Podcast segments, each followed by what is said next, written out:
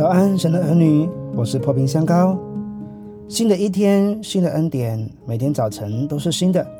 让我们以祷告作为新的一天的开始。我奉耶稣基督的名祝福你，从天上领受属灵的恩膏，在今天活出神的荣美，在众人面前有美好的见证。你必不缺少从神来的恩典和慈爱，从早晨到黑夜都蒙神赐福。你出你入，耶和华要保护你，从今时直到永远。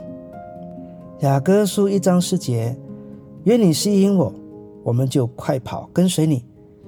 爱的第三个层面是一个跟随的爱情。耶稣在呼召彼得的时候对他说：“来跟从我，我要教你得人如得鱼。”跟随主代表着要放下和舍弃，彼得必须放下他的渔船，舍弃渔网，安稳的工作来跟随主。其实这不容易的，挺佩服彼得的勇气和当下的回应。随后耶稣又在对门徒们说：“若不背起十字架来跟从我，就不配做我的门徒。”所以跟随又代表着牺牲，最大的牺牲就是舍命。十字架的代价。令人上胆，对跟随主的门徒来说，就是最大的代价。这样，跟随的爱情也包含了放下、舍弃、牺牲和舍命。总的来说，跟随的爱情就是付代价的爱情，而最高的代价就是为他舍命。肯为主付代价的人，正好显明他跟随主的心智。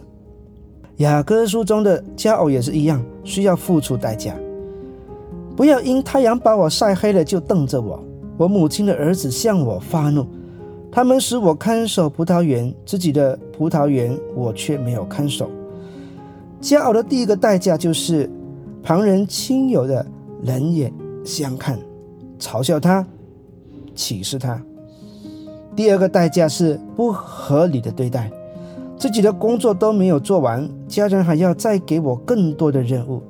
意思是，不要加偶去寻找良人，要限制他的行动，尽量不要让他与良人有相处的机会。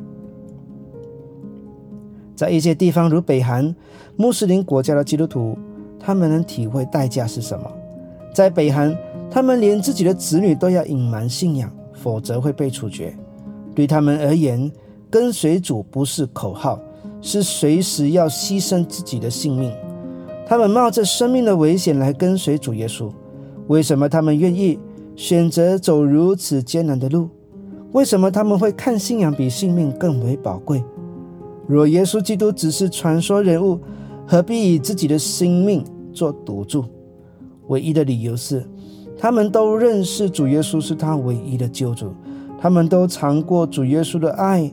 和真实，耶稣的爱吸引了他们，使他们愿意付出任何代价来跟随他。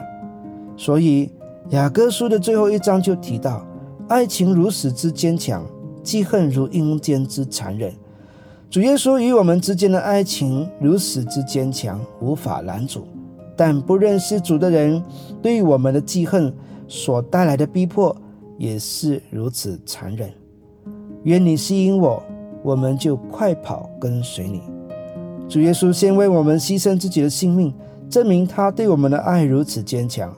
我们都被他的爱所吸引，如今我们也准备付出生命的代价来跟随他。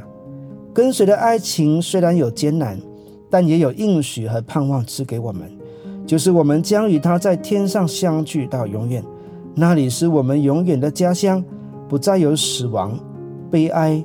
哭嚎和疼痛，在跟随主的路上，我们是否愿意无条件的为主付出代价，还是在那里计算得与失呢？会计算的人，又怎能全心全意跟随主呢？又怎么能以最宝贵的生命为代价呢？跟随的爱情就是一个不能计算的爱情。主耶稣呼召了你来跟随他，你是否全心愿意？还是有所保留呢？